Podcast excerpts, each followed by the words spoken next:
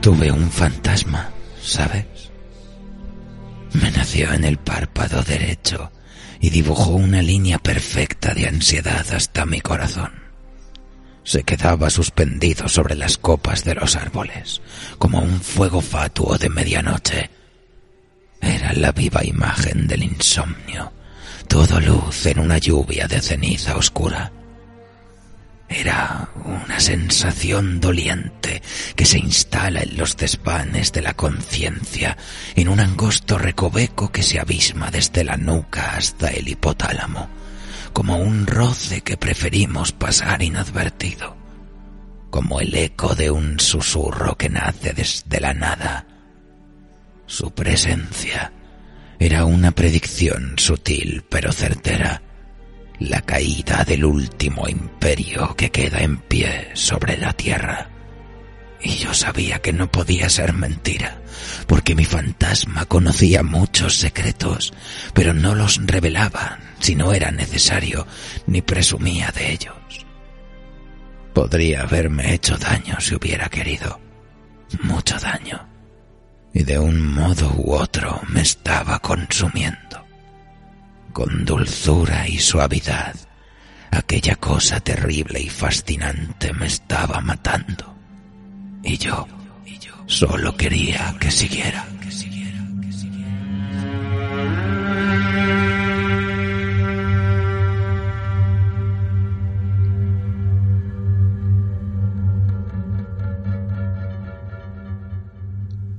Cuentan en un artículo para la revista Eco de Maravilla que el maestro Guy de Maupassant se había dejado seducir desde su juventud por el encanto de los turbadores misterios del más allá, una preocupación particular que mantiene divididos a los estudiosos de su obra entre la enfermedad mental y sus tendencias esotéricas.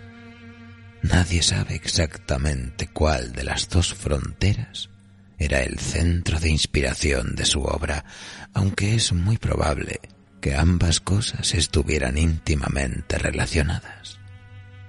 Pero si la ciencia psiquiátrica ha encumbrado la obra de Maupassant como referente de las patologías de distorsión de la cordura, tampoco debemos olvidar que no hay uno solo de sus libros en el que no se pueda encontrar al menos un relato dedicado al estudio de los fenómenos paranormales, que constituyen precisamente una de las características más curiosas de su literatura, donde lo maravilloso adopta múltiples formas y se describe con especial clarividencia, como si Maupassant supiera algo más que sus lectores y es que parece ser que le apasionaban las manifestaciones fantasmales y mostraba el mismo interés por las obsesiones de la psique y los delirios que por las almas errantes de las historias antiguas de fantasmas.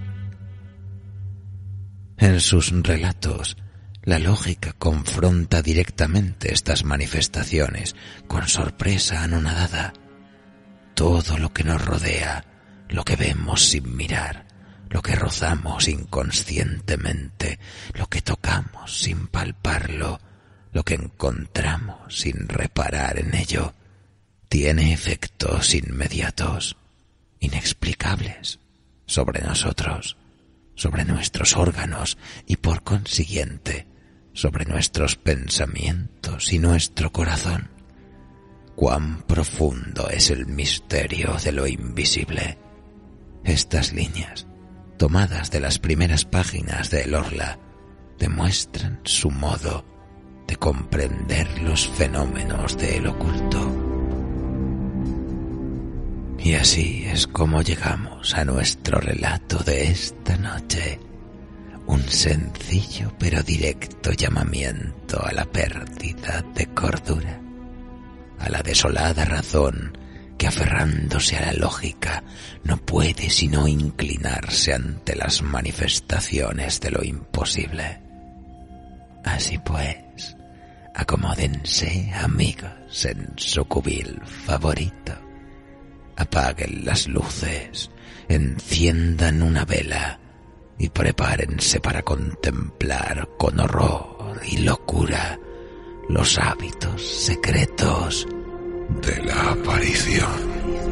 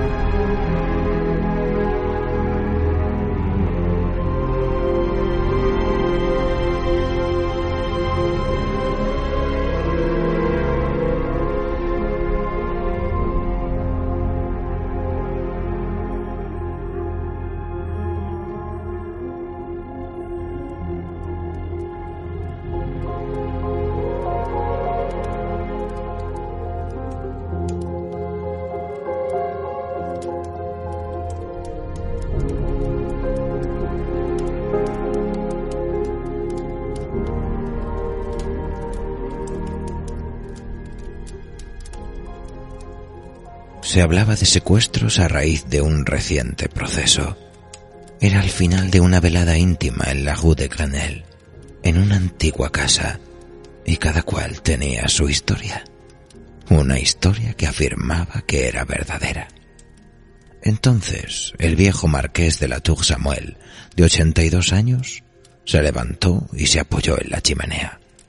Dijo, con voz un tanto temblorosa, yo también sé algo extraño. Tan extraño que ha sido la obsesión de toda mi vida.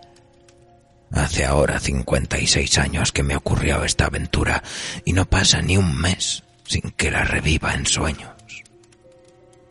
De aquel día me ha quedado una marca, una huella de miedo, ¿entienden? Sí, Sufrí un horrible temor durante diez minutos, de una forma tal que desde entonces una especie de terror constante ha quedado para siempre en mi alma. ¿Te está gustando este episodio? Hazte fan desde el botón apoyar del podcast de Nivos. Elige tu aportación y podrás escuchar este y el resto de sus episodios extra. Además, ayudarás a su productor a seguir creando contenido con la misma pasión y dedicación.